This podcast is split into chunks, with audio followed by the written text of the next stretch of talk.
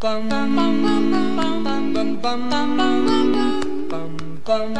忙打礼服，今晚打老虎，我是阿法，我是星星啊。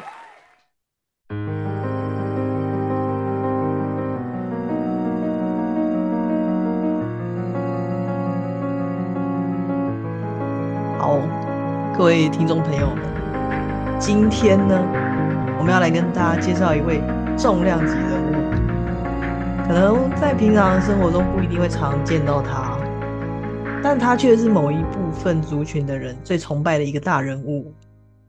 对，那这位呢，就是我们的菩提老祖释迦牟尼佛。如果你可以见到他呢，那请你跟我告诉我一声。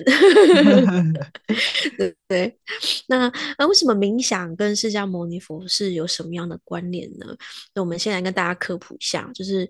如来佛的，就是佛教创立者释迦牟尼。那他作化成佛之前，他在人间走过了八十一年的人生历程啊。那释迦牟尼并不是他的姓名啊，只是一个称号，就是意义是为释迦族的圣人，就像我们被称孔称为孔子叫做至圣先师一样。哎，不过很巧的是哦，释迦牟尼跟孔子是同一个时代的人，那个时代应该有很多伟人这样子。没错。差不多的时代。那么，释迦牟尼原本的名字叫做乔达摩悉达多，大约在公元前六世纪中叶，生于古印度迦毗罗卫国的王子，那是这个国家未来的国王继承人。那么，悉达多王子在年幼的时候，他其实是具有强烈的内省倾向，还有敏锐的感受力。那传说他在第一次独自在树下坐禅的时候，自然而然就已经达到了出禅之境的境界了。那呃呃，他在随父亲去城外参加农耕祭典的时候，就会见到虫子啊被农夫崛起，然后又被飞鸟啄死。那他其实是 深感众生相残的这种苦难的感觉。所以，那这个释迦牟尼王子哦，他在七岁的时候，他就接受了很多的学习，比如说宗教啊、政治啊、军事啊等等。那他什么时候娶老婆的呢？他十六岁的时候，很年轻就娶了老婆。那他老婆是呃天碧城的之主的女儿，叫耶输陀罗。好，那他们有生了一个小孩哦，一个儿子叫罗侯罗。但不管是传统宗教，或是治国之术，还是他的家庭生活，其实都没有办法让释迦牟尼对生老病死的忧虑中从中得到解脱。对，那大概在公元五百三十七年的时候，呃，那是一个风和日丽的日子啊。那已经二十九岁的悉达多王子呢，他乘车到城外散心，沿途呢，他就看到一个衰弱的老翁。然后还看到了痛苦的病人，甚至还看到了送葬的队伍。那一次一次的感受到人生之苦，忍不住呢，眼泪就夺眶而出。那正当他悉达多王子在为生老病死苦难、心神不安的时候，有一个步履轻松、神色淡泊的沙门，就是出家人啊，出家的僧人出现了。那他注视着沙门飘远离去的背影呢？悉达多王子就突然感觉醍醐灌顶，豁然开朗，因为他大概已经知道他自己要做些什么了。所以呢，他就看到这个景象之后，他就决然抛开了贵族的身份，他就摘掉了身上的饰品。毅然决然的离开皇宫，出家苦行。于是呢，在六年之后啊，但是释迦牟尼啊，他的身形非常的消瘦，就跟枯木一样。可是问题来了，他仍然没有找到解决的办法啊！比情比情比境之下，他决定放弃苦行，另辟蹊径，继续去找他的解脱之道。所以他那时候呢，就离开了牛粪的床啊，脱去他身上的树皮衣服，啊，在泥莲禅河中把自己的身体洗干净之后呢，他接受了一个牧女施舍的乳糜啊，恢复了健康的身体。那释迦牟尼佛想要回到他苦行之前的生活，于是呢，他就渡河，渡过了尼连禅河。那他来到了对岸，叫做迦耶城。好，那今天的印度，这个这个迦耶城就是今天印度的比哈尔邦加雅市，好长的名字呢。那这个时候呢，他感到有点疲倦。于是他就想说啊，在路边的一棵菩提树下面坐下来，一边修行一边冥想。值得一提的部分就是，他这一次的冥想让他顿悟了。那他也确信自己已经洞明了生老病死四苦的本源，就是贪嗔痴三毒等烦恼，不会再起于他的心头，并且得到成佛。那。呃，他也留下了佛经供世人研读。而这个释迦牟尼佛呢，它成为了历史上从人成佛的一个经典，并且释迦牟尼佛最有冥想激发出作为一般人没有的神力，像是宿住智。传说宿住智是可以知晓所有人前世今生以及下一世所有人的前世今生以及下一世的轮回。那么我想啊，也有一部分的人认为这个可能只是传说，或者只是激励人们的寓言故事。但是冥想确实在这个故事里面，却成为了一个非常重要的转捩点。至于您想要如何觉醒成佛呢？如果你不试试看，你又怎么知道呢？对，所以这个故事，我觉得。激励给大家就是释迦牟尼佛，他是从人开始哦，所以我们不要气馁，就啊，我好像没有什么天赋，我什么都没有，没有，他也是从人开始修行，而且他还苦行了多年。不过他的故事也告诉我们，不用苦行，不用 那个很消瘦和很饿这样，不用。对，重点是就是把自己照顾好。然后每天多花一点时间，那他找到他的本源是什么？贪嗔痴，没错。他称为贪嗔痴是三毒，三种毒毒素毒物。然后我们把它摆罢去了这一切，我们就可以悟到觉醒。嗯，但话说回来，释迦牟尼佛他其实也是经历了一切啊，无论是富贵或者是苦难。是，但我觉得他很勇敢，因为他原本是在很富贵的家庭诶。对啊，一般很富贵的家庭里面的富二代不会撒手，然后就跑去苦行六年。对啊，然后还看到看到农夫的那个虫被吃，然后开始哭。真的。对啊，我看到我看到我老公杀蚂蚁，我也不会哭。对，所以我觉得某种程度上，他原本的呃内心啊，就应该就是蛮那叫什么呢？慈悲、慈悲有爱的，对啊。对。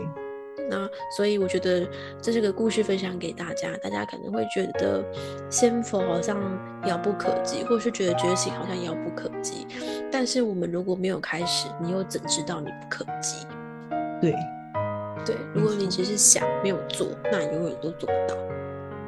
嗯，对。那我们也是，我们两个人也是在冥想当中发现了，就是这个冥想真的对我们自己本身有很大的帮助，所以我们才决定做这样子的一个冥想研究社的计划。那希望可以。让更多的人，现在已经其实很多人在推广冥想了。那我们希望可以就是让更多的人一起参与冥想这样子很棒的一个活动。对，嗯，所以朋友们来吧，我们一起成为释迦牟尼佛，对，我们一起觉醒吧。对呀，但是我我想我要说的是，说很多人都会以为觉醒就是好像你会有很多的觉知，会有很多的神奇的力量，但不是，就是觉醒不代表说哦你就直接成佛了，你不会有任何的欲望，嗯，但是我们其实还是人，嗯，所以觉醒只是你对生活中的觉知。察觉了，你更能够掌控到掌控自己，跟自己好好的相处。然后觉醒之后呢，还有更多的路要往上走，你才能呃成为所谓的成仙或者是成佛。但我觉得能够觉醒都是我们的第一步，就是这样，你要拿到一个入场券，你才能进去参观嘛。那我们先拿到这张入场券。嗯那我们也没有一定要成仙或是成佛，只是我们在这个不断修修行、不断修为自己的部分，你慢慢的就会往上那条路上走。那那条路上走是非常美好，你会非常的喜悦、愉悦，然后会很无私、很大爱的一直往前走。所以那条路会是人原本就是我们人们向往的路。人应该不会想要苦难嘛？人本来就是超向往着快乐嘛。对，所以那样那样的道路，我觉得很值得我们一试。我觉得更重要的是冥想，它其实是在提升自己内部。对，那朋友们现在应该也有很多压力啊，或者是有很多的呃烦恼。那其实冥想是很能够净化自己内部内心的。所以我们不要想了像觉醒或成仙成佛这么遥远的部分，其实现在很多的企业也会透过冥想来帮助员工去平静他们的身心灵跟工作压力。对，对，所以冥想绝对会是一个非常好、非常好的活动，就很像是它是对我们的内心，就很像我们运动，我们外表可能装衣服很好啊，然后跟你鞋子穿很好啊。化妆品化的很漂亮，那但是我们外表好之外，我们内在也要健康强壮，我们才能够更久的往下走。所以呢，冥想就像运动一样，我们练一下身体里面的器官、机能、肌肉。对，嗯，冥想就是在锻炼我们心灵的肌肉啊。对，没错。那每天坚持，我觉得最重要的是坚持。真的。对你就像你要减肥一样，你不可能今天今天不减肥，明天不减，那你怎那你怎么减？嗯，就像就像释迦牟尼佛这个故事，他其实在冥想的时候，他是连续冥想了好几天，那么在这个这么长的过程中，才顿悟，并且得到了一些神力。重点是他，我印象中，呃，他的故事里面呢，他有一次他他的冥想都是很长时间的，就不是不像我们可能一。半小时哦，他是好几个小时，然后都不用吃饭，他就去坐在那，他也不会饿。对，所以我觉得坚持是件很重要的事情。嗯嗯。好，那我们的故事就到这边。对，我们今天分享释迦牟尼的故事给大家。那之后呢，我们每一集也会，呃，会被搭配我们的基础冥想跟一些小知识或者小故事，欢迎大家来收听，跟我们一起进行这个伟大计划。现在我们要准备开始进入我们的五三五呼吸法，请大家先做好我们的坐姿，深呼吸三次，吸气。吐气，吸气，吐气，吸气，吐气。好，我们要开始五三五的呼吸法了。大家一起吸，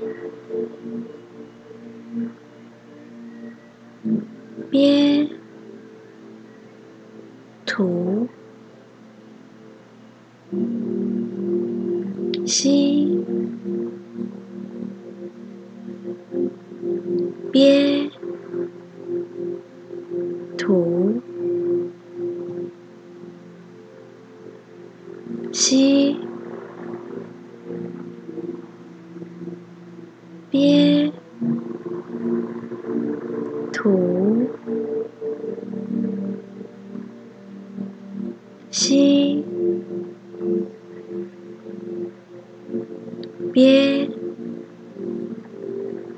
吐，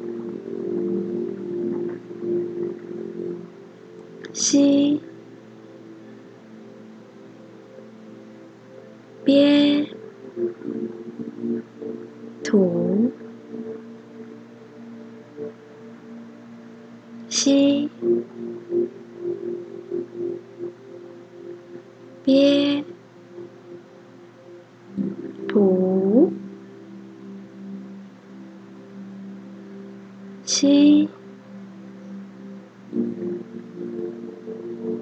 it.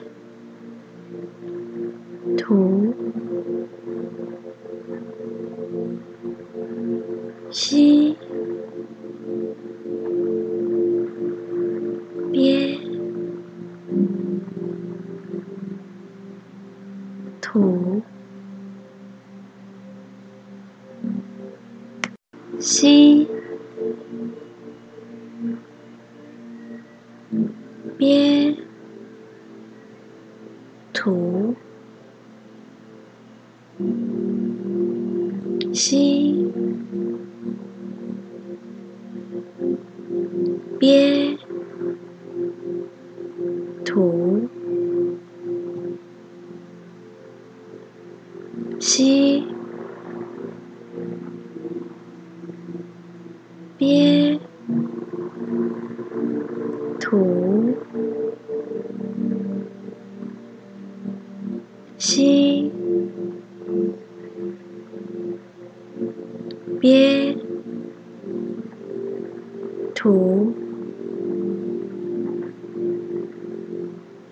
吸，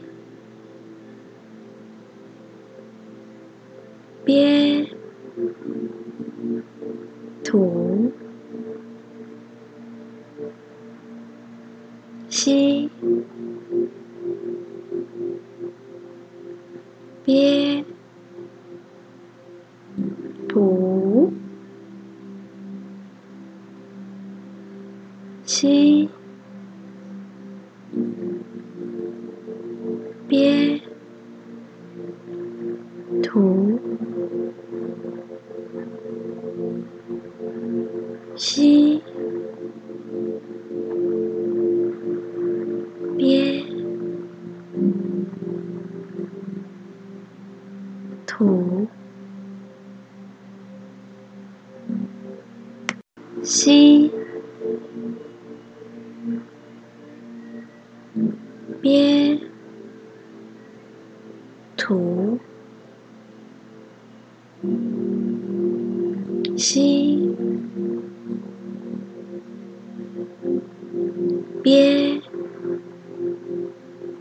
吐，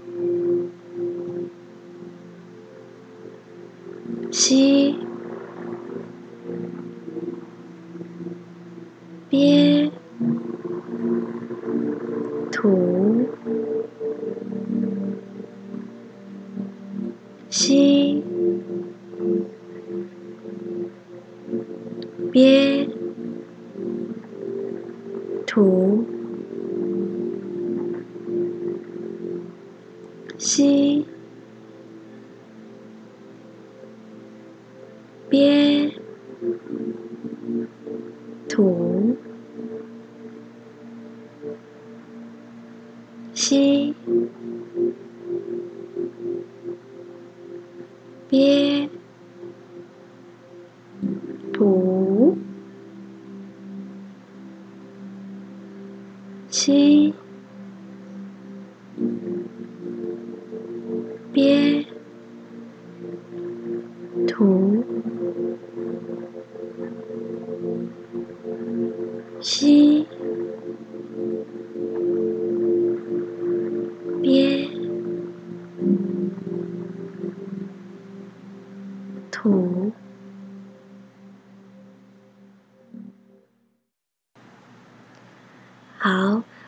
慢慢的睁开眼睛，将意识拉回来，看看眼前的环境，听听周遭的声音。我们用平静的心来感受一下呼吸冥想的感觉，感受一下。自己与自己独处的感觉，感受一下我冥想前与冥想后的差别，感受一下此时内心的感觉。我们希望透过冥想的计划，能够帮助大众找回内在的平静、安宁与和谐。祝福大家能够安好自在。圆满快乐，那我们下一集再见。谢谢你的收听，我爱你们。